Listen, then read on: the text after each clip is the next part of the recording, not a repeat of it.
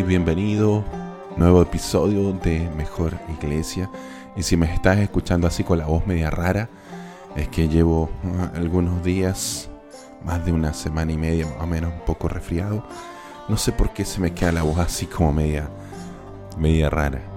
Eh, pero no quería perder la oportunidad de, eh, aunque tenía otra cosa preparada, me gustaría subir esto primero y que el episodio 52 sea de esta conversación, esta entrevista, esta charla que puede tener con Felipe Burgos, eh, pastor de Iglesia Centro en Santiago de Chile, un nuevo amigo. Eh, eh, yo le vengo siguiendo hace un tiempo, pero en la mañana cuando salí, mi esposa me, preguntó el día anterior, me dijo, Rubén, ¿para dónde va?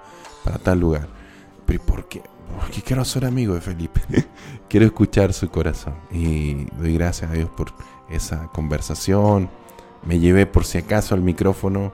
Quería conocerle, compartir. Ya nos habíamos visto antes, pero no habíamos tenido un tiempo para, para, conversar tranquilo, con un café, con, con un mate. Eh, eh, fue un muy, muy rico tiempo. Finalmente me atreví a sacar el micrófono y decirle, hey, podemos grabar algo de esto. Y hablamos de plantación de iglesias, hablamos de su experiencia, hablamos de soltar, hablamos de, de, confiar, hablamos de, de, de, está bien ser diferentes y está bien no querer de pronto controlar todo y dejar que Dios haga.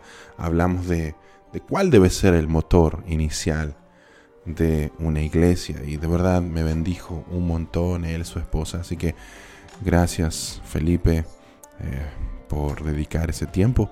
Espero que puedas disfrutar este episodio y de verdad si esto te ayuda, si te bendice, ayúdanos a compartirlo también con otros y así podamos juntos hacer mejor iglesia.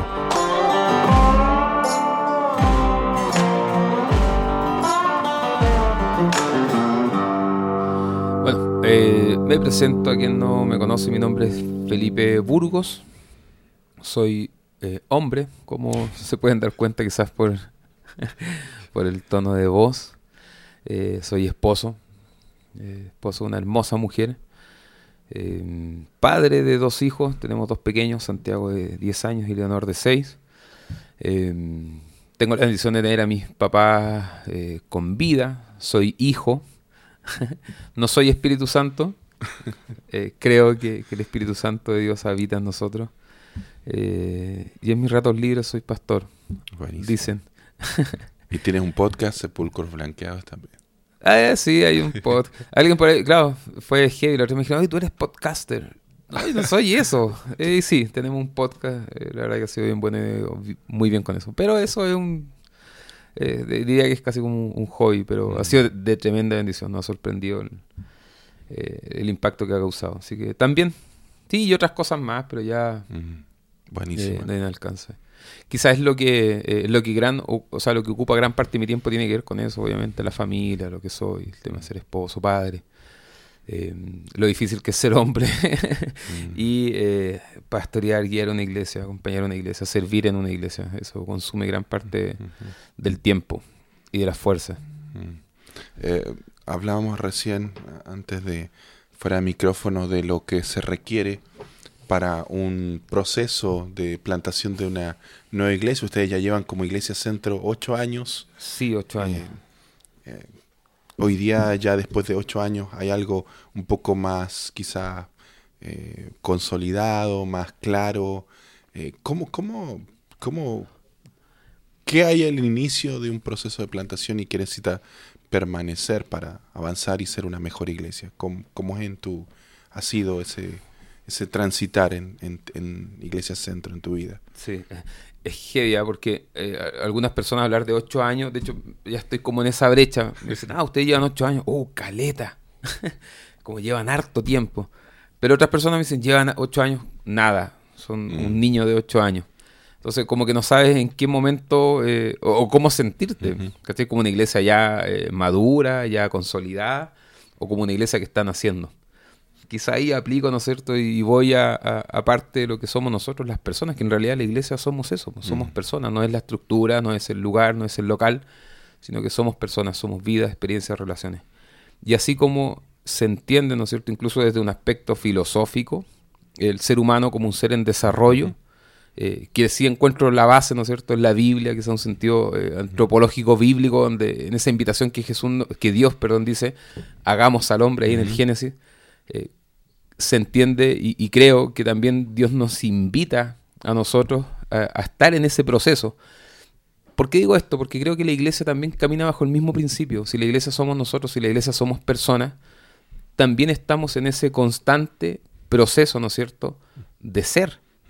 Eh, quizás aquí se nos rebotan textos en la Biblia, ¿no es cierto? Cuando se revela Dios ahí, eh, Jehová, Moisés, yo estoy siendo, yo soy.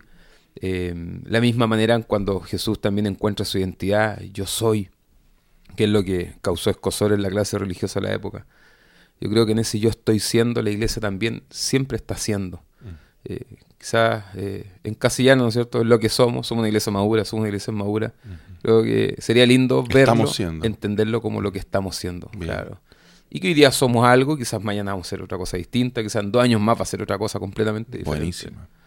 Estar constantemente siendo. ¿Y para ti qué significa una iglesia que va siendo mejor iglesia? ¿Qué cosas distinguen, como te preguntaba al principio, que una iglesia que está avanzando, que está eh, creciendo o, que al menos no está retrocediendo. No sé si en su alcance, en su manera de conectar. Eh, ¿Cuáles son algunas características que de alguna forma tú crees que, pueden distinguir y decir, ah, va, va siendo mejor la cosa?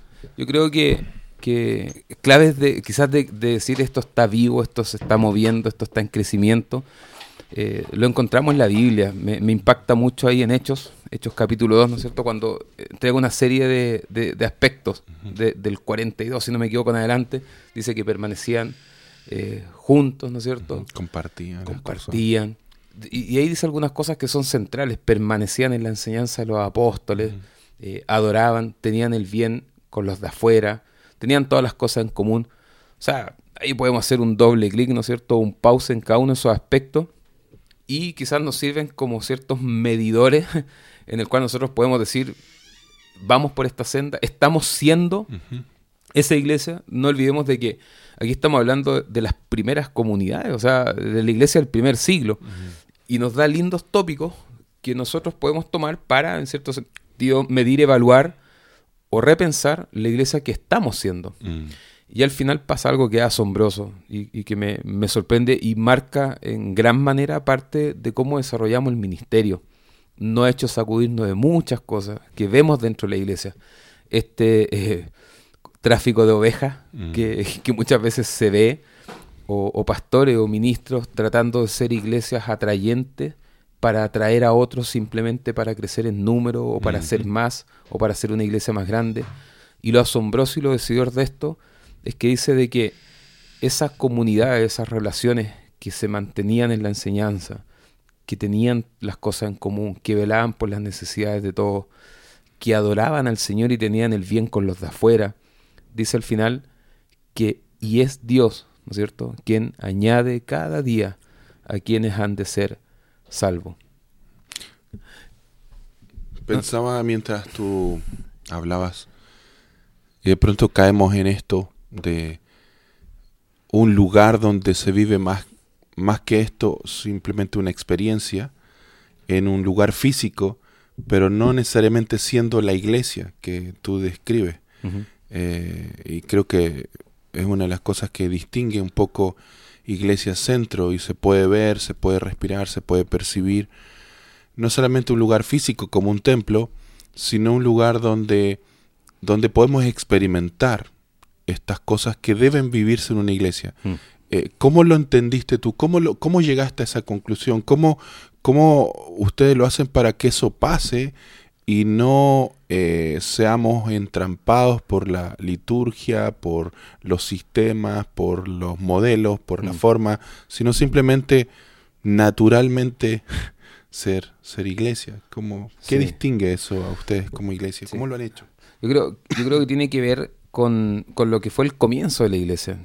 Y, algo que siempre digo y reconozco, o sea, no fue una idea que nace en mí, que nace en mi esposa, no fue un proyecto que le presentamos al Señor y esperamos ahí su firma, ¿cierto? Como aquel arquitecto que te dice, ok, tu proyecto está aprobado, sino que el, el conectar con lo que Dios estaba haciendo en nuestras vidas en ese momento, en ese contexto. Creo que eso es súper clave, porque de hecho si lo llevamos a algo práctico, ¿no es cierto? Muchas personas eh, se me acercan y me dicen, pastor, yo quiero servir, pastor, yo quiero hacer esto, yo soy predicador, yo hago clases, eh, yo trabajo en esto, yo pongo, no sé, trabajo con los niños.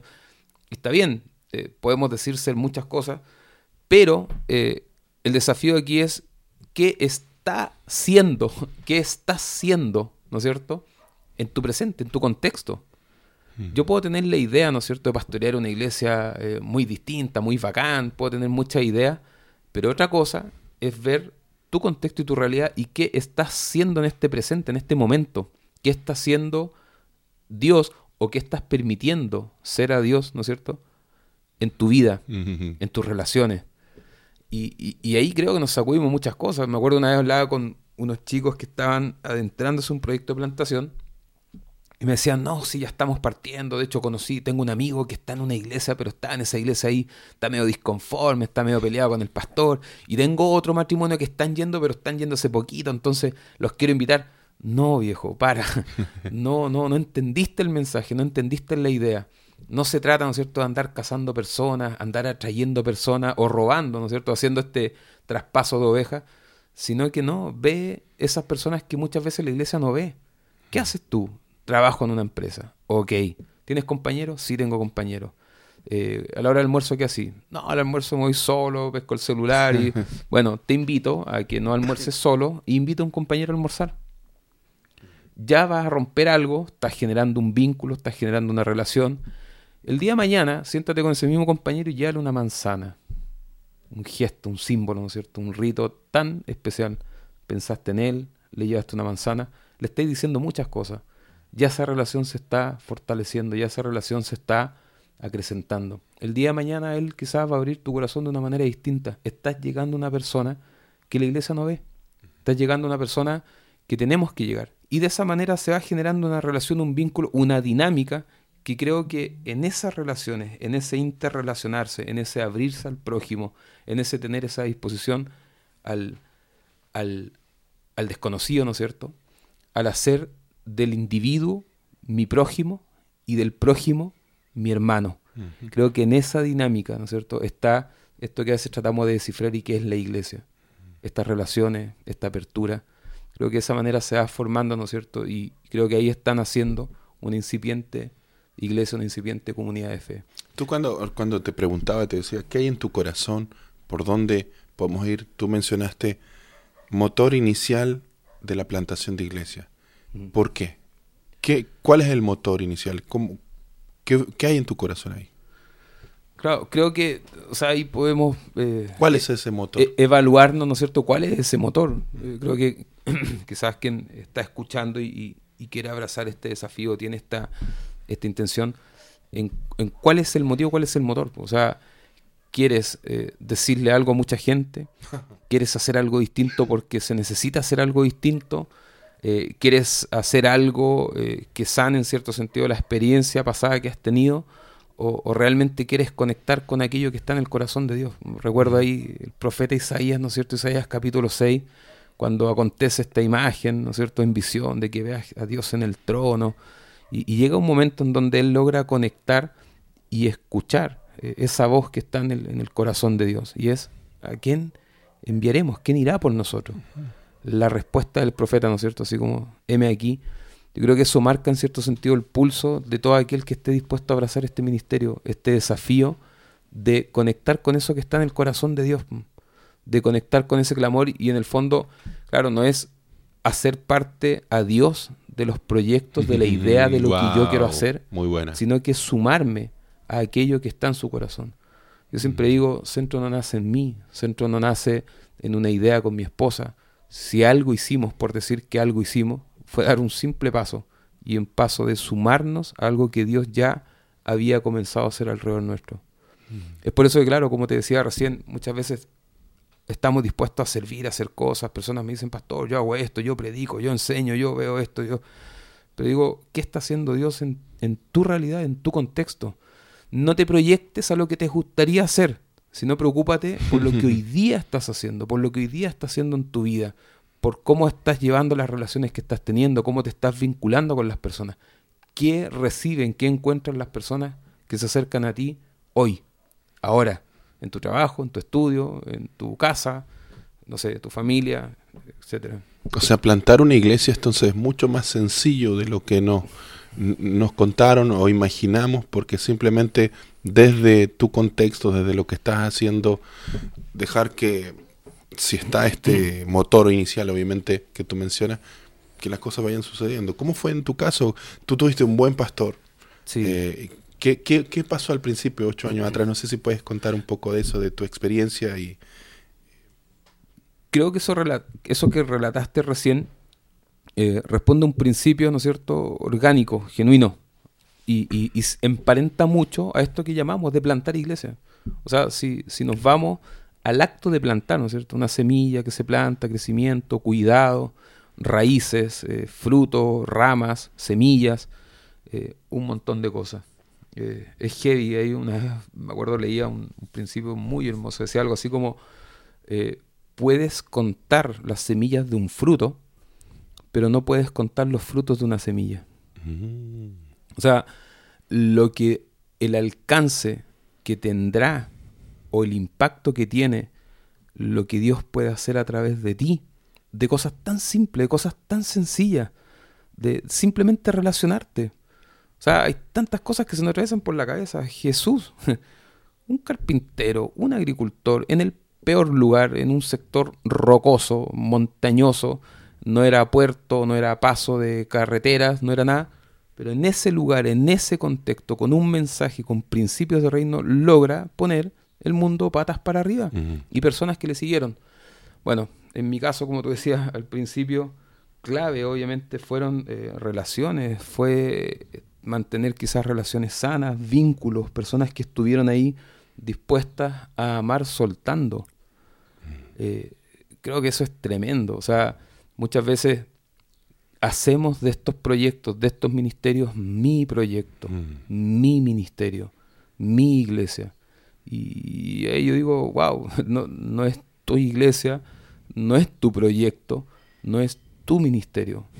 En realidad nada es nuestro, es un principio bíblico que predicamos, ¿no es cierto? Que todo le pertenece al Señor. Sí, pero todo lo que yo le quiero ceder al Señor, porque hay muchas cosas que no queremos cederle al Señor y que las apropiamos. Mi ministerio, mi iglesia, todo es del Señor. Es la iglesia de Cristo, es un proyecto, una idea, es conectar con eso que está en su corazón. En ese caso, el principio para nosotros fue, creo que, un tiempo muy hermoso en el cual fuimos acompañados, impulsados por nuestros pastores, que ellos también, que él, en este caso me refiero a, a mi pastor, el pastor Iván Tobar, quien siempre que tengo la oportunidad de honrarlo, lo honro, pastor de Iglesia de Bethesda, es un tipo que tienen que escuchar, un tipo que tienen que conocer, eh, ha escrito libros hermosos de revitalización de iglesia, en cuanto a tu, eh, no sé, búsqueda espiritual, es un capo, un crack, mm. saludos para él. Y, y, también impulsado por él, en cierto sentido, a tener esta apertura de conectar con lo que Dios está haciendo a tu alrededor. Tú llevabas a la iglesia local, a tu iglesia Bethesda, los que se estaban acercando a ti. Claro, eh, bueno, resumiendo quizás la historia en un tiempo complejo de mi vida, crisis, eh, por eh, no, en realidad muchos motivos, un tema muy puntual, pero en un tiempo de crisis, eh, Dios comenzó a hacer algo, comenzó a hacer algo, obviamente, en mi vida, en mi corazón, sanar mi vida, sanar mi corazón, y Él estuvo siempre trabajando, Dios siempre trabaja, Dios siempre habla. El tema es cuántas veces estamos dispuestos a escucharlo, mm. no es que no hable. Y en ese tiempo, claro, yo estaba cerrado en mis temas, en mis crisis, y quizás no me daba el tiempo, no tenía la disposición de escucharlo. Hasta que en conversaciones, recuerdo conversaciones hermosas con mi pastor, el darme cuenta de que Dios sí estaba haciendo algo alrededor nuestro, con mi esposa, en mi familia, si habían personas que se estaban acercando, si habían personas que estaban necesitadas, que no conocían del Señor, que veían algo distinto. Y claro, nosotros qué hacíamos? Lo invitábamos a la iglesia. Hasta que llegó un punto que comenzamos a llevar a harta gente a la iglesia. Y, bueno, recuerdo una conversación clave de muchas, en el cual el Señor ahí fue haciendo un clic. Y fue como, eh, chiquillos, Felipe, Mariel, eh, vemos que están viniendo estas personas acá, pero quizás sería difícil de que estas personas logren echar raíces porque son contextos distintos, son de otros lugares, de hecho personas que venían de, no sé, de Vitacura, hablo de una iglesia Bethesda que se encuentra en un sector eh, periférico, literalmente, en la comuna de Lo Prado, está casi en, la periferia de lo que es la, la urbe, el centro, y el pastor así como, no es que tenía algo con las personas, sino que fue muy genuino de su parte, es decir, estas personas veo muy difícil que objetivamente echan raíces en esta iglesia, por su contexto, por sus gustos, por intereses, por historia, qué sé yo. Eh, Bethesda es una iglesia eh, de, barrio, eh, familiar, y, y, conversaciones como esas fueron despertando en nosotros el ver lo que Dios estaba haciendo y despertando este deseo de, bueno, ¿y, cómo nos hacemos cargo de estas personas? Mm. Y nosotros decíamos, sí, bueno, nos estamos haciendo cargo, la invitamos a la iglesia, pero entender de que el Señor nos estaba llamando a hacernos cargo de estas personas. Otra conversación clave eh, fue, eh, claro, a mí yo creo que a muchos le ha pasado personas que con buena intención te dicen, oye, tú tienes un corazón pastoral, tú vas a ser un pastor. Y me acuerdo que es que me decían esas cosas y automáticamente me imaginaba con un terno, con una corbata, una mesita, con un mantel blanco bordado por una hermana de la iglesia y un ramo de flores similar a este, pero natural. yo predicando, las bancas, y yo me, me hacía esa imagen en mi cabeza y automáticamente decía, no, no yo no soy pastor, yo no soy pastor, no. Me imaginaba abriendo el, templo el domingo en la mañana, hola hermana Juanita, bienvenida, predicando, después cerrando el templo, nos vemos hermana Juanita el otro domingo, y yo no, yo no soy pastor, y nunca lo seré. Mm. Hasta que entendí que en realidad ser pastor, la imagen que yo tenía era una simple imagen de lo que era ser pastor, algo que se aleja completamente a lo que en la palabra de Dios encontramos, ¿no es cierto? Es quien pastorea, quien guía, quien sirve, quien acompaña, quien, eh, el modelo de Jesús, ¿no es cierto? Eh, el más pequeño, el que sirve a todos. Una vez el pastor me dijo, Felipe, pastor es quien tiene ovejas que le siguen. Y nosotros vemos, junto al pastor Eugenio, Eugenio Espinosa, otro gran siervo, también un capo, personas que hay que conocer. Eh, nosotros vemos de que estas personas lo siguen a ustedes. Y fue como, ya, y, y esta en conversación con mi esposa, ¿y qué hacemos? Mm. Y nos preguntamos y, era como, ¿qué hacemos? Bueno, empecemos a juntarnos con estas personas, eh, empecemos a invitarla a nuestro departamento, eh, compartamos la palabra de Dios, compartamos un café y de esa manera parte la iglesia. Ni siquiera con un contexto como iglesia, era simplemente una... En nuestro departamento. Mm. Eh, y es eso, increíblemente, lo que marca en cierto sentido la identidad que la iglesia tiene hoy día. Muchas veces pastores, amigos, eh, qué sé yo, hermanos, dicen, ah, Felipe, ya caché, ya tú quieres ser como esta iglesia. Ah, estamos hablando de ocho años atrás. Eh, hoy en día Centro pasa colada como cualquier iglesia, pero hace ocho años atrás era raro. Mm. Era raro, quizás veíamos modelos afuera y muchos me decían, ah, ya, caché, ya, ¿quién tú estás ahí mirando? ¿Tú, ¿Quién tú quieres ser como este? no, mm. Centro, yo te puedo explicar el porqué de cada cosa de las que hacemos. ¿Por qué la lámpara? ¿Por qué la alfombra? ¿Por qué el café? ¿Por qué el bocado? Eh, ¿Por qué tenemos ese momento de comunión? Eh, ¿Por qué tenemos nuestra liturgia de esta manera? Y todo tiene su inicio mm. ahí. O sea, en, ese departamento donde compartíamos un café, donde conversábamos, no había una estructura, ¿no es cierto? Eh, de, bueno, hola amigos, gracias por venir a mi casa. el día de hoy, no, llegaban, leseábamos, compartíamos, nos conocíamos, nos vinculábamos, un café, y luego teníamos un momento chiquillo, bueno, en base a las preguntas que ustedes me hacían, y entonces hablemos de esto, miren qué piensan, la Biblia, Cristo, y conversábamos a dialogar, conversábamos a guiar a las personas, ¿no es cierto?, a la palabra de Dios, y de esa manera se fue generando una dinámica relacional. Entonces, claro, cuando el grupo empieza a crecer, cuando empiezan a llegar personas, nunca voy a olvidar, un 17, 27, no sé, 17, eh, 18 por ahí de febrero, 35 grados de calor, yo parado en medio del departamento. En un rincón, me imagino. En un, eh, ahí podía girar eh, en 180 grados porque si me movía podía pisar a alguien, personas sentadas debajo de la mesa, vecinos asomados en la puerta del departamento, nueve cabros chicos corriendo por los muros y fue como wow, el Señor está enviando personas a este lugar. Esto es una iglesia. Wow. Esto es una iglesia. El Señor está enviando personas. Y fue ahí como salimos de ese lugar. Y, y claro, el, el salir de ese lugar hay un, un paso súper importante, una decisión súper importante. Mm. Ya lo que se había formado, lo que estaban haciendo en ese lugar, es como, ¿qué hacemos? O sea, tomamos estas personas que estaban conociendo, que no, no entendían cosas como, que para nosotros son tan, Mm. ¿no es cierto?, eh, lógicas, adoración, cantar, adorar, eh, eh, la comunión. No podemos llevarlo a una iglesia, un formato de iglesia quizás tradicional, bancas, Mm. eh, la mesita que te decía con el mantel. Hay que llevarlo a un ambiente que sea cercano, que sea casi como una réplica a lo que aquí es. Y ahí es donde dije, bueno, no voy a dar mi lámpara, así que vamos a comprar otra lámpara. no voy a sacar la alfombra de mi, de mi casa, así que vamos a comprar una alfombra. Y se genera esta estética, ¿no es cierto?, que es similar a lo que era el living de nuestra casa. Wow, buenísima. Ah, ¿Qué ha cambiado de ese tiempo a hoy? ¿Hay algo diferente o han logrado mantener lo mismo? ¿Han tenido que incorporar algo más después de ocho años? Al transitar, al comenzar un proceso de plantación, ¿qué, qué cosas tuvieron que ir haciendo? ¿Cuáles fueron las primeras? A lo mejor no, no, no se preocuparon de hacer todo, pero por lo menos fueron dando algunos pasitos. ¿Cómo lo hace alguien que está recién comenzando o quiere comenzar una plantación de una nueva iglesia? ¿Cuál sería el, el- la ruta?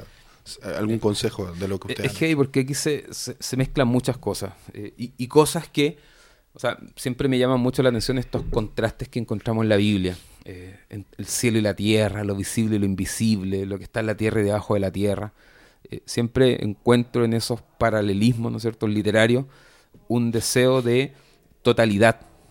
Lo visible, lo invisible, el día y la noche. O sea, abarca un conjunto, ¿no es cierto?, completo, total, de lo que podemos ver y lo que no podemos ver, de lo que podemos percibir y lo que no podemos percibir, de cuando las cosas están bien y cuando las cosas están mal, cuando es día, cuando es noche. ¿Por qué digo esto? Una vez escuché una frase de un pastor que dijo algo así como, en una iglesia, sea el tamaño que ésta tenga, sean cinco personas o sean diez mil personas, no importa el tamaño, pero siendo iglesia, esa iglesia tiene todo lo que necesita dentro de su congregación para el funcionamiento y desarrollo de la iglesia. Qué heavy. Es súper heavy. Porque en ese tiempo partimos y éramos siete personas. y tú dices, espérate, con siete personas te faltan muchas cosas. No te falta nada. Todo lo que necesitas para el desarrollo y funcionamiento de esa iglesia está dentro de esas personas. Entonces eso me enseñó a qué? A no ver lo que me falta, no ver lo que no tengo, sino poner la mirada en lo que Dios, volvemos, ¿no es cierto?, a este principio de entender la misión no como un fruto que nosotros generamos, sino un fruto de una comunidad que vive conforme, ¿no es cierto?, a los principios y, voluntad de Dios. Entender la, la misión como un fruto. Entonces, si somos siete personas, bueno, es la iglesia que Dios en este tiempo ha creado, son las personas que Dios ha creado.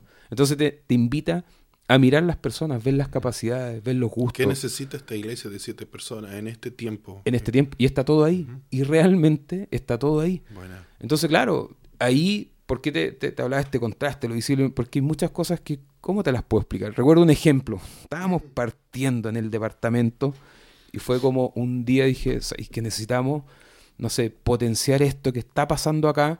Y quizás mostrarlo con imágenes, eh, empezar eh, a llegar a estas personas, qué sé yo. Y claro, yo pensando el tiro en lo visible, en lo que necesito, en lo que creo, no sé, ah, necesito una cámara, así que voy a tener que juntar. Y ahí empecé, voy a juntar plata para comprarme una cámara, pero si una cámara eh, necesito saber manejar, entonces voy a tener que hacer un curso quizás. Te empezáis a ir por las ramas, qué sé yo.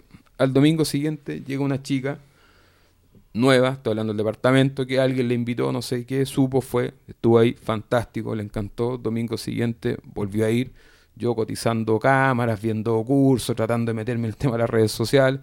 Tres domingos, cuatro domingos, la conocimos, qué sé yo.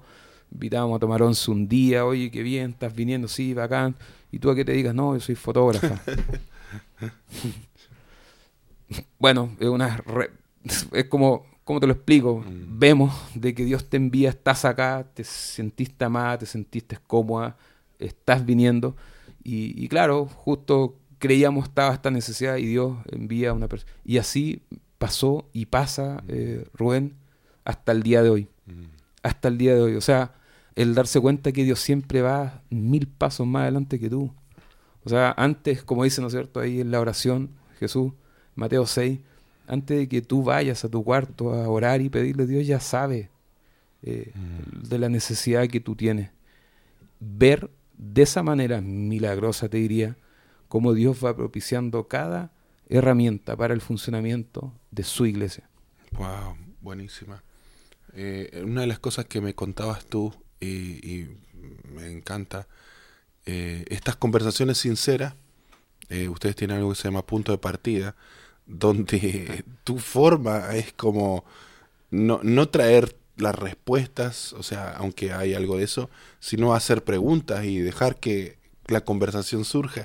Me parece genial. ¿Puedes contar un poco qué, qué hay al principio de, de, de, esa conversación, esa primera entrada, un poco en punta de partida? ¿Puedes contarnos un poco? Sí, bueno, punto de partida nace de, de ir conociendo esta iglesia que está llegando y, y, ir viendo muchas personas que llegan con dudas sinceras, inquietudes sinceras. Oye, no sé, una persona que nunca ha tenido contexto de iglesia y, y, partimos, ¿no es cierto?, la Biblia hablando de una serpiente conversando con una mujer.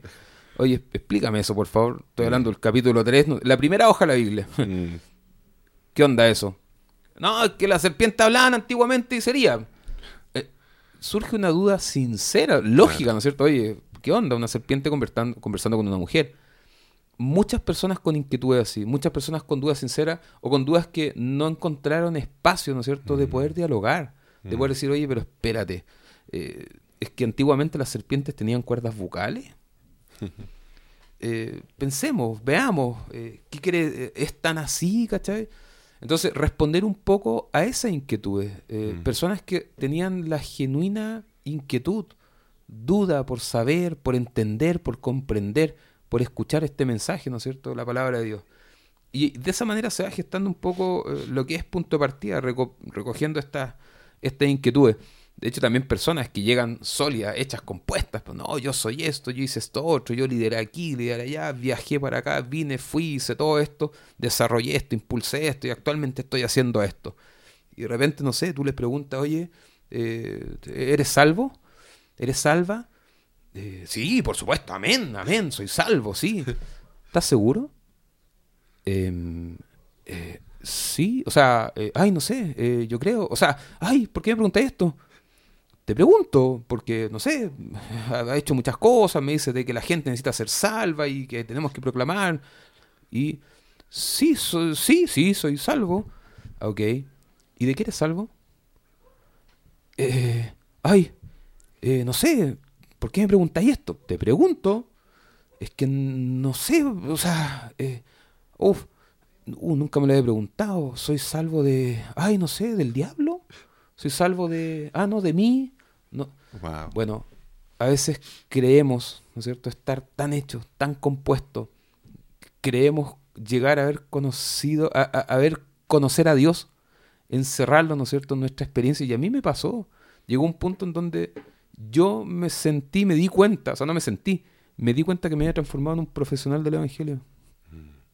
Profesional del Evangelio, de la religión, sin conocer, ¿no es cierto?, sin tener esa apertura constante de conocer a Dios el saber de que a Dios no lo puedo encasillar en mi experiencia, en mi lógica, en mi razón. Así nace punto de partida. De hecho, en la primera sesión siempre tiro una pregunta ahí que, que genera harto interés y abre este diálogo. Y me pongo en el lado del, del, pesado, mm. del negativo, del que no cree. Y les digo a las personas, todos aquí creen en Dios. Sí, amén, creemos en Dios. ¿Y por qué crees en Dios? Ay, no sé, porque una vez, eh, chuta, eh, mi mamá estaba muy enferma y yo oré y Dios la sanó. Eh, bueno, mi mamá estuvo enferma, yo oré y mi mamá se murió. Mm. Ah, eh, bueno, no, yo creo en Dios porque una vez eh, sentí, estaba en mi casa y, estaba cantando y sentí, sentiste, ¿sí? ¿Qué sentiste? Ay, no sé, aquí en mi corazón sentí como un, como un latido. Bueno, basta ver, eso puede ser una taquicardia. Yo nunca he eso, y si llego a sentir eso, voy a ir al doctor. Eh, no, yo creo en Dios porque una vez, eh, uf, eh, vi una luz que, bueno, esa luz puede ser un rayo del sol, a lo mejor tú lo imaginaste, soñaste, comiste mal, dormiste, no sé. ¿Por qué crees en Dios? ¿Cuál es la diferencia entre creer en Dios y el de los dientes? ¿Cuál es la diferencia entre creer en Dios y creer en el viejo pascuero? ¿Es una idea? ¿Es una convicción? ¿Es un dogma? Me pongo en ese plano y se genera ahí un diálogo. Y claro, buscamos, ¿no es cierto?, afirmarnos, ¿no? En experiencia, en lo que me dijeron, en lo que debo creer. Y algunos salen y dicen, oye, en todo caso, o sea, ¿cuál es la diferencia? Que yo diga, bueno, creo en el hada de los dientes. Y obviamente ahí la clase comienza y se desarrolla, ¿no es cierto?, hasta llegar a esta máxima revelación de Dios, ¿no es cierto?, que es Cristo. Y qué bueno que cada iglesia no tiene que ser igual que la, otra iglesia. A veces pensamos que para plantar una iglesia son todas las iglesias, tal como tú contabas, pastores, esto. Y qué bueno tener esa libertad de, de una iglesia diferente para un, llamado diferente también. Y me sorprende cómo tú has tenido toda la apertura y dentro de, tú eres de la de Iglesia Bautista y de alguna forma toda la apertura para, para decir, dale con todo, ahí estamos. E, es muy diferente, yo que he ido, tengo hartos amigos bautistas, eh, y me pasa dentro de nuestra iglesia también que somos diferentes, pero no es un, tú me decías, no es un impedimento para desarrollar eh, la manera eh, de, iglesia que Dios está llamando a que ustedes sean, eh, o que otro que está escuchando este podcast quizá tiene el deseo de comenzar también. Una vez me, me asombré con una noticia que de hecho era un fotógrafo, no recuerdo el nombre, y que este tipo había eh, fotografiado copos de nieve. Y algo asombroso, eh, luego de ese, de, ese, ese proyecto de investigación que hizo, o, eh, son fotos, pero o sea, los desafíos ahí, busquen, googleen, ¿no es cierto?, fotos de copos de nieve. Yo había escuchado cuando chico, eh, siempre que veía nevar me asombraba de que todos los copos de nieve tienen seis puntas. Y ningún copo de nieve es igual a otro. Me acuerdo que en el colegio lo habré escuchado, me voló la cabeza, quedé...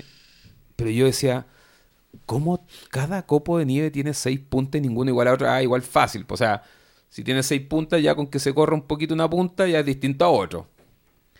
Cuando vi ese trabajo de este fotógrafo, de verdad lloré. Lloré. Y no sé si lo has visto, los desafíos a quien está escuchando, busque. El diseño, una genialidad creacional asombrosa, sin precedente claramente tú ves ya dos, tres fotografías, estoy hablando de tres copos de nieve, y te das cuenta que eso no pudo haber nacido en mente, en cabeza humana, diseñada, creada. Es impresionante. Cortes, formas, figuras asombrosas, y todas con seis puntas, ninguna igual a otra. Pero resulta que ninguna hoja de un árbol es igual a otra. Mm. Ninguna gota de agua es igual a otra Ningún grano de arena es igual a otro. Ninguna piedra es igual a otra. Ninguna persona es igual a otra. Ningún cabello de tu cuerpo es igual a otro. Ningún poro de tu piel es igual a otro. Ningún latido de tu corazón es igual a otro. Ningún atardecer nunca antes ha repetido. Nada de lo que Dios crea es en serie. Todo posee su propia identidad. Todo posee su propio carácter, característica única propia. Si todo lo que Dios crea y la iglesia somos personas, la iglesia son relaciones. ¿Por qué creamos iglesias en serie? Porque una iglesia debe ser igual a otra. Mm. Porque una iglesia debe tomar el modelo de uno y tratar de encajarlo. Es como tratar de meter un cuadrado entre un círculo. Mm. Cada iglesia posee su propia identidad. Cada iglesia, cada persona posee su... ¿Por qué? Porque la iglesia somos personas. Yo estoy aquí para aprender eso de ti, amigo. Me, sorprende y me bendice tanto. Eh, y por los desafíos que hay por delante, eh, te decía fuera de micrófono, cuando de pronto hay tanto caos y distorsión y por fin puede venir algo que nos parece que es el diseño saludable de parte de Dios para una iglesia, uno tiende a decir, bueno, quiero cautelar, quiero cuidar eso y y tenemos temor de, de si algo por allá, aunque tiene una identidad eh, ah, un poco parecida, pero también diferente, estamos así como, no, no, queremos que se salga nuevamente de, de, de, forma y que al final sea tan distorsionado de lo que nos costó tanto que empezar a pasar aquí. Eh, pero a veces es soltar, no sé, yo te admiro ahí, eh, soltar desde la gracia, el amor, en creer en el otro, en confiar que Dios va a hacerlo nuevamente como lo hizo aquí con nosotros. Mm. Y apostar en, en esas relaciones, en esos vínculos en base a la libertad. O sea, yo creo que esto es lo que ha hecho daño por la historia de la humanidad, por la historia del cristianismo. Este deseo de querer contener, este deseo de querer controlar, de, este temor quizás, no sé, fundado en qué, de querer dominar, de querer estructurar. Eh, si hacemos un doble clic a eso, nos damos cuenta de muchas cosas que han hecho mucho daño en la iglesia. Eh, no sé, que el pastor es quien dice lo que se tiene que hacer, mm. que lo que dice el pastor es la ley, que el consejo no es un consejo, sino que es una imposición. Mm. Entender de que el vínculo relacional eh, que tenemos primeramente con Dios eh, no es como quien gobierna, no es como quien conquista, no es como quien somete, sino que es como Padre. Jesús nos revela a un Padre. Si bien el mensaje es del reino de Dios, pero qué paradójico, porque no, la figura que ocupa de Dios no, es acorde al reino, sino que es un Padre. Una relación en base al amor, en base a la libertad. Me asombra pensar en esta capacidad de Dios que tiene de crear seres que tienen la libertad, tienen la libertad, no, no otra, de darle vuelta a la espalda a Él que los creó. Tú puedes darle vuelta a la espalda a Dios. Y eso da mucho sentido, ¿no es cierto?, a esta buena noticia, a este Evangelio. Dios no busca imponerse, no busca someter, no busca conquistar, sino que se muestra, se revela, se ofrece como una opción, se ofrece como una propuesta, como una realidad de reino, ¿no es cierto?, como una realidad distinta para otras realidades posibles. El mensaje de Jesús como un ofrecimiento, como una propuesta, en el cual quien esté dispuesto a conectar con eso, logra experimentar y vivir su vida conforme a la voluntad de Dios, logra descubrir este tesoro, ¿no es cierto? Que quien lo dimensiona, que quien lo logra ver, no piensa ni más de dos segundos en vender todo lo que tiene con tal de tener ese terreno. ¿Para qué? Para adquirir ese tesoro. Eso en base a la libertad. Entonces, bueno, el soltar creo que es un lindo desafío que tenemos como pastores el saber de que las relaciones no podemos pretender mantenerlas, tenerlas por conveniencia, eh, por manipulación, por temor, sino en completa libertad y voluntad de las personas.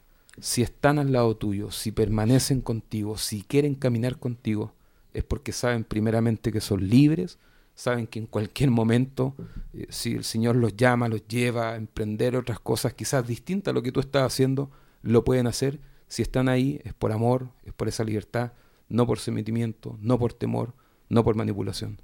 Y, una de las cosas que me sorprende, amigo, escucharte, eh, Iglesia Centro ahora en Temuco y con libertad para descubrir su propia identidad también. Hay algunas cosas obviamente que eh, se ve igual.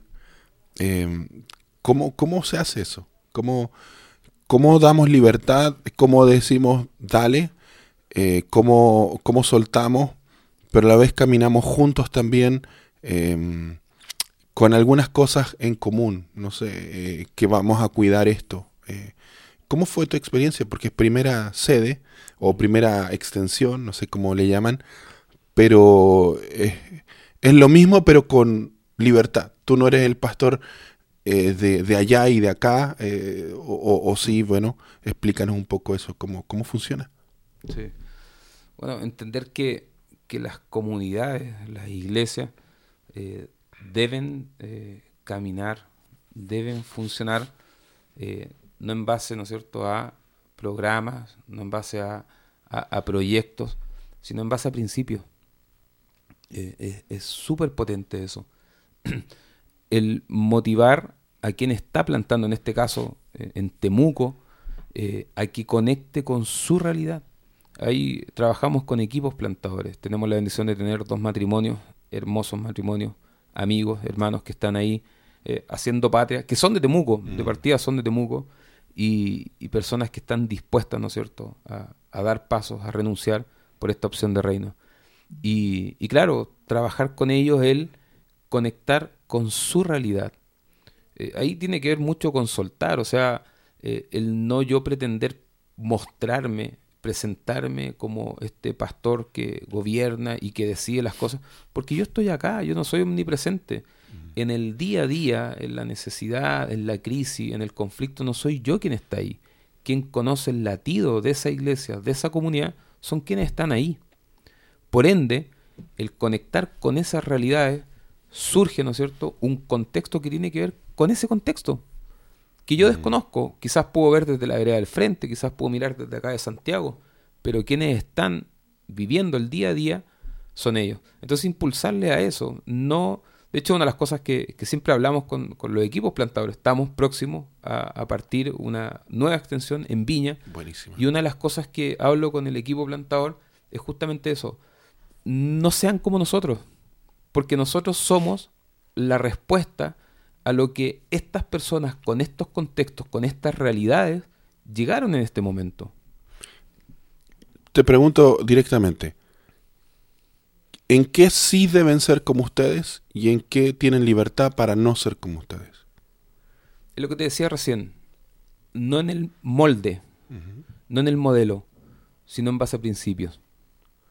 ¿Cuáles son los principios que rigen nuestras comunidades de fe? No sé, te podría decir, uno de los grandes principios y que habitualmente hablamos es amarnos tal cual somos. Amarnos tal cual somos. Suena tan cliché, ¿no es cierto? Suena tan fácil. Amarnos tal, ah, sí, amarnos tal cual somos. Yo amo a todo el mundo, no tengo problemas con nadie. Epa. Amarnos tal cual somos significa relacionarte, conocernos, ¿cachai? Darte cuenta de que esa persona es distinta a ti, de que van a haber personas que piensan radicalmente diferente a ti, y ahí recién comienza el desafío de decidir amar a esa persona. A esas personas que tú muchas veces eh, harías levitar del pelo, quizás les gritarías cualquier cosa, o simplemente dirías yo con este tipo, con esta tipa, nunca más. Bueno, ahí tenemos el desafío como iglesia. Ahí tenemos un principio. Eh, ¿Qué mm. otro principio? No sé, eh, la comunión. Entender de que la comunión no es el culto. Aquí hay un tema súper potente que, bueno, da para otra conversación. Y es de que muchas de las iglesias que, que, vivimos, que generamos, son muy cultocéntricas. Mm. La vida de iglesia se centra en el culto. Hace un par de, días atrás hablaba con una persona y nada, un tema X lo acompañaba y me decía, gracias pastor, gracias por estar. Y le dije algo así como, loco, para eso estamos, si no, ¿para qué? O sea, para eso está la iglesia. Si no estamos para esto, lo único que nos queda es el culto. Mm. O sea, entender de que la comunión no se desarrolla en el culto. La verdadera, profunda comunión se desarrolla en nuestra vida. Y esto lo sabemos, esto suena ya muy cliché. Mm. La verdadera comunión es compartir nuestra vida. Pero ¿qué significa eso? ¿Qué tanto de eso hacemos? O sea, bueno, eh, entonces, ¿qué hace que una iglesia, una extensión en este caso, guarde la misma esencia, pero no necesariamente sea igual, mm. tiene que ver con tratar de encarnar estos principios en quienes están plantando iglesias. En este caso es la, tarea que busco hacer con estos equipos plantadores, de la manera en cómo lo estoy mentoreando, lo estoy acompañando, para que encarnen estos principios, que son principios no míos, no son principios de centro, son principios que rigen cualquier comunidad de fe. Adoraban al Señor, permanecían en la enseñanza de los apóstoles, tenían todo en común, tenían el favor con los de afuera. Ahí podríamos hacer un doble clic, como la adoración comunitaria está ligada con el favor de los de afuera. Hemos hecho la adoración un espacio dentro del culto y no olvidamos de los de afuera. Tenían todos el bien entre ellos, no había necesidad entre las comunidades y es Dios quien añadía cada día a quien ha de ser salvo. Buenísima. Los recursos también em, ustedes están comprometidos para sostener, porque son lugares, tú me contabas que no pueden sostenerse aún, y como iglesia central, de alguna forma, si se puede decir así, están sosteniendo, invirtiendo, eh, promoviendo para que eso avance. Eh, Sí. ¿Cuál ha sido la experiencia ahí? Uf, eh, ese es el desafío que, que abrazamos como iglesia. Y ah, aquí debo decir algo. eh, tú, tú tocaste un, un tema que tiene que ver con la denominación. Eh, dentro de la denominación hay opciones que tú puedes postular a proyectos, así como en el gobierno, ¿no es cierto? Hay proyectos misioneros que tú puedes postular y de repente acceder a fondos eh, por esa vía. Pero también pasa a ser el desafío para la iglesia. Y ahí entramos a un punto que, ¿no es cierto?, nos incomoda, sobre todo como pastores, hablar y que tiene que ver con el compromiso también, eh, no solamente con nuestra disposición, con nuestros dones, talentos, nuestro tiempo, sino que también con nuestros recursos. Y, y aquí, claro, pasa algo que a mí en lo personal, y aquí abro mi corazón, ah, tocaste una fibra que me, eh, no sé, eh, está muy ahí eh, viva. Y hablaba con el grupo de liderazgo el otro día y les decía, chiquillos, tenemos la opción de plantar una nueva iglesia. Una de las grandes, quizás, factores que debemos considerar para ser responsables, no solamente ya plantemos iglesia y bueno, levantamos iglesia y no, pero eso también implica el tener que sostener. O sea, hay personas que se van a dedicar a eso, hay personas que van a apartar tiempo para eso, hay personas que van a renunciar quizás a, un trabajo que les consume mucho tiempo por uno que les consuma menos tiempo, eh, personas que van a apartar tiempo valioso quizás de su estudio. Entonces, ¿de qué manera también prestamos soporte en esa área? No solamente, ¿no es cierto?, en soporte, eh, qué sé yo, acompañamiento, oración, eh, espiritual, qué sé yo, mentoreo, sino que también con recursos. Eso pasa a ser un desafío para nosotros como iglesia madre. Y, y es un tema porque tú dices, pucha, de repente será que cosifica, ¿no es cierto?, o reduce eh, esto, pero dices, pucha, si tuviese más recursos, podría potenciar, propiciar más proyectos de plantación. Y, y a veces sí te ves un poco, eh, no limitado, sino que quizás pasa a ser ahí como un cambio, ¿no es cierto?, que te mantiene a raya en decir, wow, eh, podemos, podemos responsabilizarnos, así como la paternidad, ¿no es cierto?, genera en nosotros responsabilidades, creo que lo mismo también a la hora de plantar iglesia. Muy consciente de que para plantar una iglesia, para comenzar esta semilla, y es lo que se está viendo en estos, eh, en estos procesos de, de, en esta etapa del proyecto. Nosotros hablamos de proyecto de plantación, y parte de esa etapa tiene que ver, claro, quizás no se generan recursos. O sea, cuando hablo con, con estos matrimonios que están dispuestos a plantar iglesia, le digo, la iglesia no va a nacer, no es algo que viene adelante, es algo que ya está, es algo que está entre ustedes.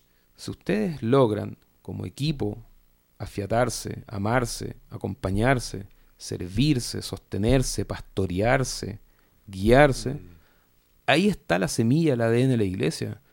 Si como equipo logran generar ese vínculo, esa relación, esa alimentación, y se ponen de acuerdo en un fin común de alcanzar a uno más, y alcanzan uno más, y Dios envía, ¿no es cierto?, a, ese, a eso que está ahí, a una persona más, y esa persona se logra sumar a esta dinámica en el cual es acompañada, es amada, es servida, esa iglesia está creciendo, pero en potencia y de manera poderosa. Si con esa persona que se suman logran amar, sostener, acompañar a otro más, esa iglesia está en un crecimiento sin precedente. Entonces, ahí quizá en esa etapa del proyecto, en donde comienzan a surgir necesidades.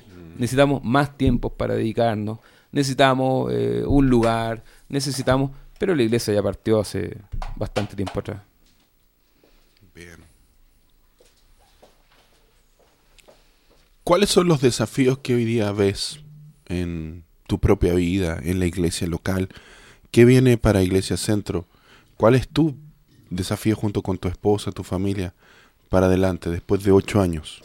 ¿En qué estás trabajando? ¿Qué, qué estás, qué estás eh, de alguna forma, qué Dios está llamando a hacer ahora en este tiempo? Así como me estás exponiendo tú, te voy a exponer a ti. Ah, ok. No, algo que te compartí, que abrí mi corazón, que no lo he compartido. Ah, Pero- no lo habías. Oh. No, no, pero Ok. o sea, en realidad no es nada malo, ni oculto, ni secreto, ni nada, sino que tiene que ver con cómo estamos entendiendo el ministerio con mi esposa hoy día. Y ojo, no es nada nuevo tampoco, ni, ni exclusivo. Eh, yo soy un convencido que todo creyente eh, está llamado a desaparecer.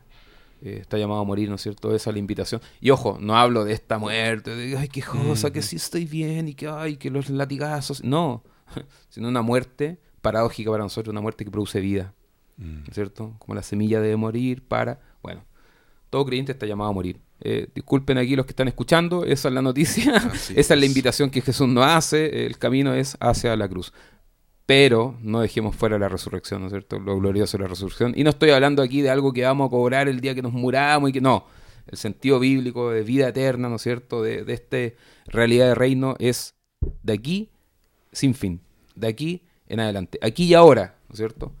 Bueno, eh, con mi esposa eh, estamos en este tiempo y te, te lo resumiría así. Quizá entendemos eh, nuestro ministerio en este tiempo como desaparecer, literalmente. Mm. Formar, forjar, levantar pastores, levantar pastoras, levantar iglesias que logren eclipsarnos en su totalidad, que, que logren achicarnos a tal punto que, que Felipe y Mariel, eh, eh, muchas Wow. personas no sepan quiénes son, eh, que ni siquiera se den cuenta que si estamos o si no estamos, de que las reuniones de liderazgo eh, no sea necesario que esté, de que la planificación de la iglesia en el avance, en la extensión, en plantar más iglesia no sea algo que impulsemos nosotros, sino que sea un fruto de una iglesia que encarna el mensaje de Cristo. Ese es nuestro desafío, eso es lo que queremos y para eso estamos trabajando.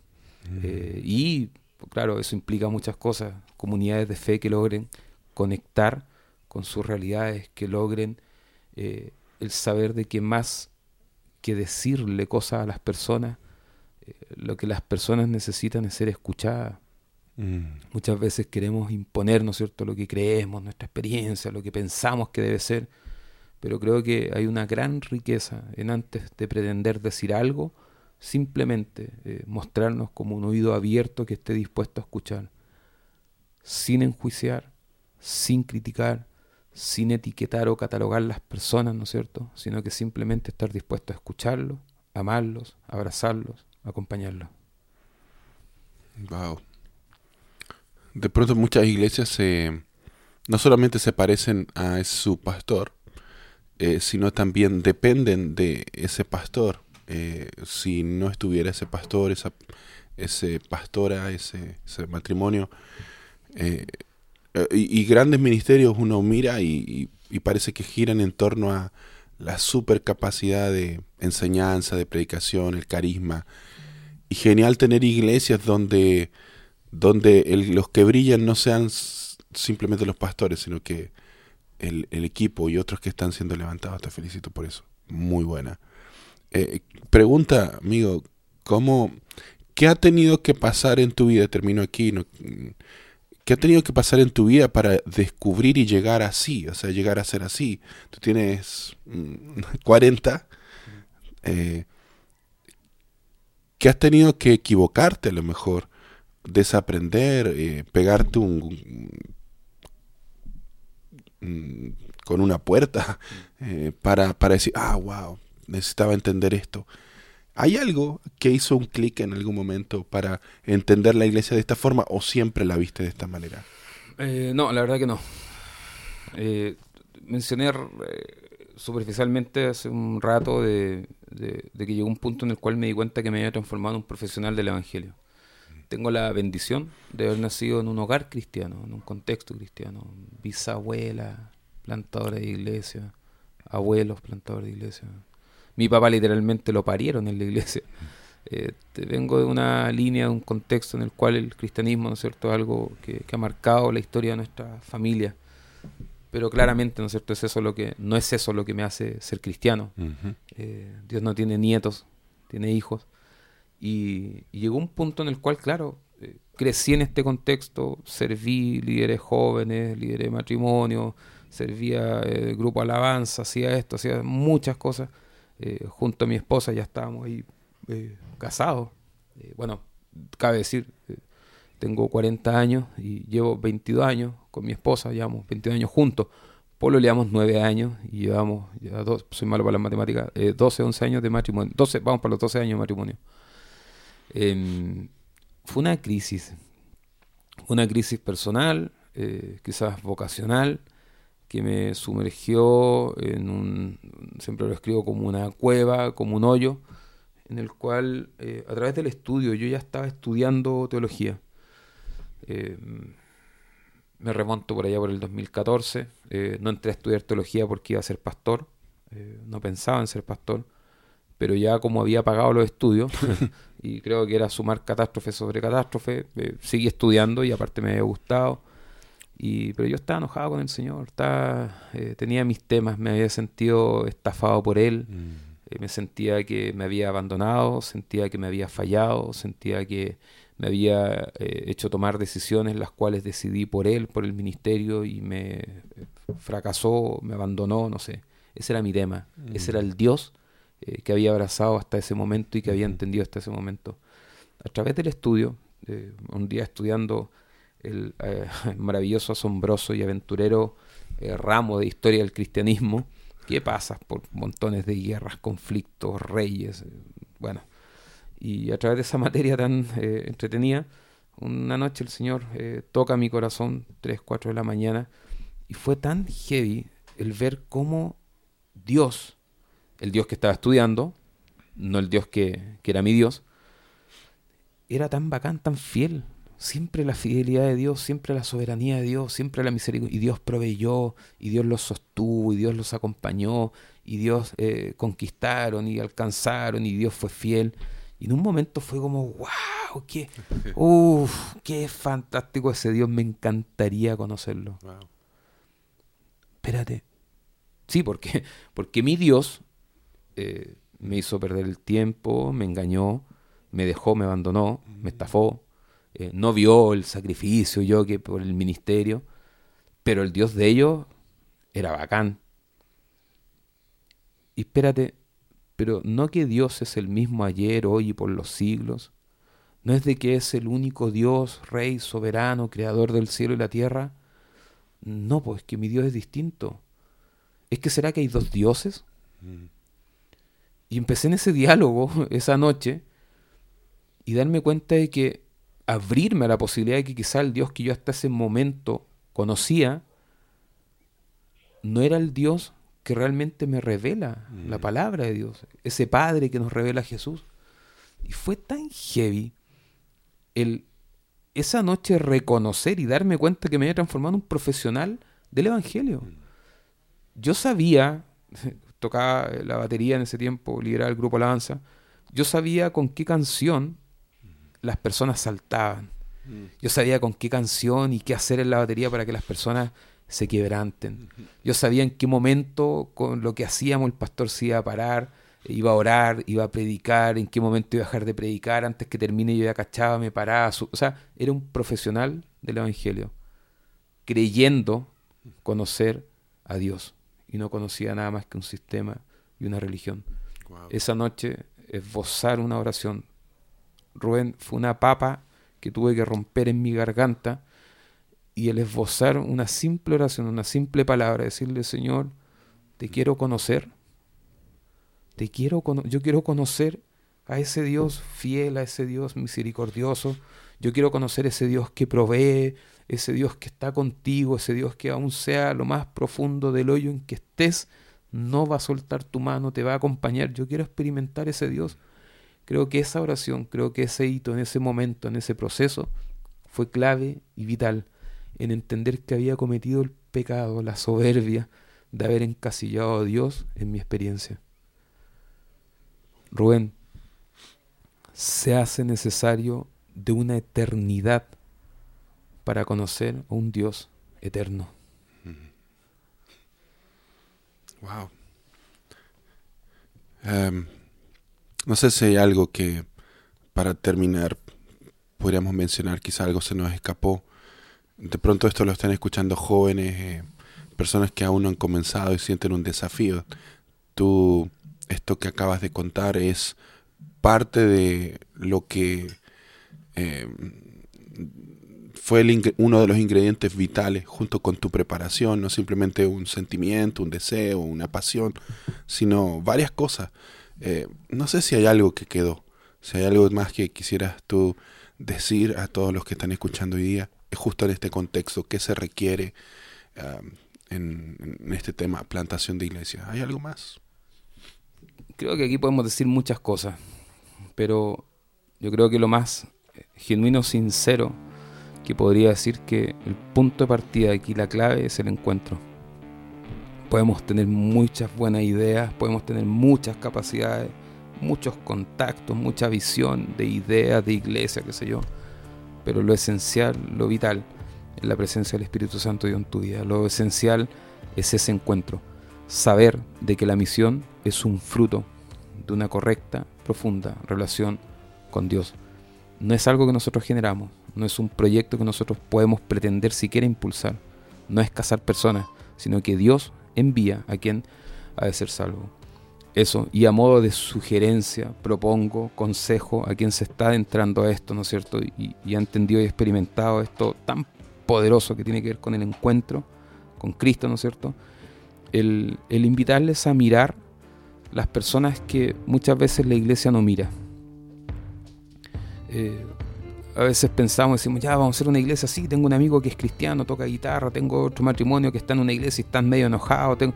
No, no, no, conecta con tu realidad. Hay personas que tú amas, que tú amas entrañablemente y no conocen al Señor. Hay familias, hay amigos, hay compañeros de universidad, de colegio, de trabajo que necesitan. Cambia tu rutina, cambia tu dinámica, cambia pequeñas cositas cambia hábitos. Eh, si antes te sentabas a almorzar solo, invita a un compañero. Eh, si antes nunca le hablaste a esa persona que te cae mal, regálale una manzana, comparte un jugo, llévale una Coca-Cola, ten un gesto, dale el asiento, no sé. Disponte a tener esa apertura hacia el prójimo, hacer del individuo tu prójimo y de prójimo tu hermano. No necesitamos agregar nada más. Voy a parar aquí. Gracias. Gracias a ti.